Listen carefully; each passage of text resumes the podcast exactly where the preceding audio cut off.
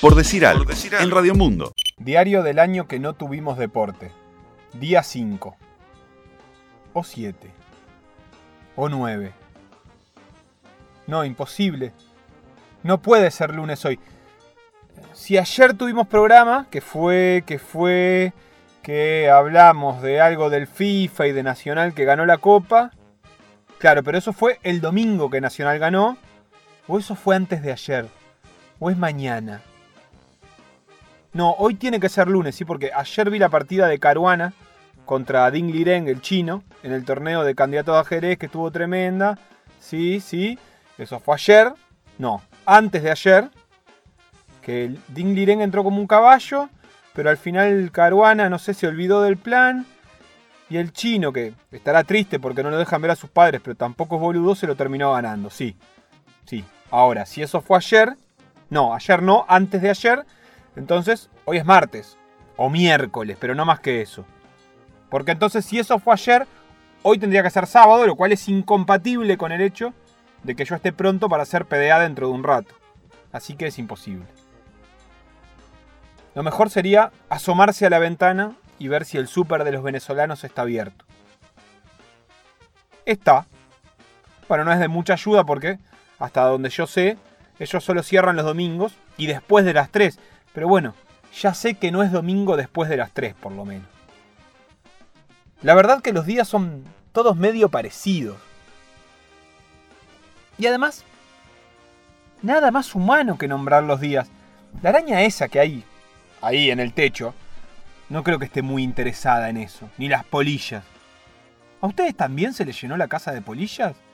Es como que están todo el tiempo en todos lados y me da cosa ponerme a matarlas, pero tampoco quiero que haya, porque el otro día vi que le hicieron un agujerito a una remera del Napoli que tengo, una de los 80 de Maradona. Truchaza, ¿eh? Truchaza. No pasa el aire, no pasa un átomo, no pasa un quark. Así se dice que es más chico que un átomo. No pasa un quark por esa tela, pero está precioso. Hasta que está. Le hicieron un agujero a las polillas. Y eso no está dentro del código de convivencia. Pero ahora me preguntaba ¿Y no será que yo veo los animales porque en realidad soy yo el que los está invadiendo? Digo, porque la verdad son un montón las polillas y capaz que las tipas salen del placar de día cuando nosotros estamos laburando, hacer sus cosas, no sé, comerse unas remeras, unas mosquitas, estirar las alas. Y ahora medio que están descolocadas, porque aparece gente ahora sin propias y encima puteándolas. No sé, me siento culpable, la verdad. Ellas deben salir y, y, vernos y ven decir, ¡uh! ¿Qué hacen estos acá un lunes a la mañana? ¿Es lunes al final? No sé, las polillas no me lo van a decir, ni las moscas, ni los ríos, ni la montaña, ni las playas, ni el cielo, ni nada. Bueno sería que el mar, ponele, se tome descanso. Onda, fa, hoy es domingo, ni da para hacer ola, ya fue. Pero no. La naturaleza es lo suficientemente viva para ser iguales todos los días y no se confunde. Pero para nosotros, sin rutina, es imposible distinguir un día de otro. Yo creo que hace dos semanas que estoy haciendo aislamiento. Aunque si eso fuese así, eso significaría que hace dos semanas que no voy a la radio y estoy casi seguro que la semana pasada fui. O no, no fui. O fui, pero no todos los días. Necesito marcos de referencia. Y el afuera me confunde. Ayer nomás, creo que ayer, dijimos que el Comité Olímpico Internacional había anunciado que la decisión de postergar los Juegos se tomaba dentro de cuatro semanas. Y hoy leí al vicepresidente del Comité Olímpico decir que no se iban a hacer en julio. Y no pasaron cuatro semanas. ¿O sí? ¿Pasaron cuatro semanas? No, imposible. Dos semanas puede ser. Te creo, se me fumaron de la mano dos semanas. Puedo llegar a creerlo. Pero igual no. Para mí que estamos todos en la misma en realidad. Para mí que el Comité Olímpico no sabe ya qué día es qué día, ni cuánto faltan para cuatro semanas. Y en definitiva, todo eso es porque no hay deporte. Porque el deporte te ordena la rutina. Vos sabías que una tardecita de martes era posible que te cruzaras con un partido de Champions sobre las 5 de la tarde, no sé. Real Madrid Galatasaray. Buen plan de noviembre. y vos sabías que si había Champion, estabas indefectiblemente en un martes o miércoles a las 5 de la tarde. No había otra chance. Incluso hasta los meses podías saber. Sabías que era de marzo en adelante cuando terminaba la noche europea y empezaba la tarde-noche de Libertadores.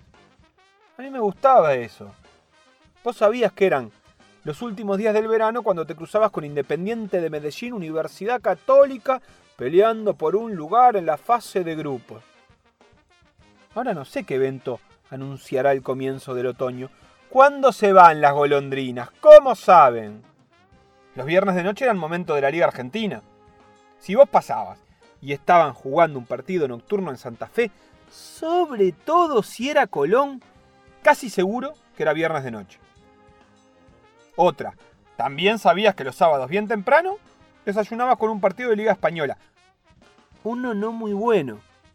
Pero si vos abrías un ojo un sábado y estaba jugando a la vez español, eran las 10 de la mañana. Si te levantabas más tarde, alguno de la liga italiana. El Chievo contra la Sampdoria. Los sábados eran los días fuertes de la Premier, la mayoría sobre el mediodía. Y a la tarde, a eso de las 4 o 5, los grandes de España e Italia.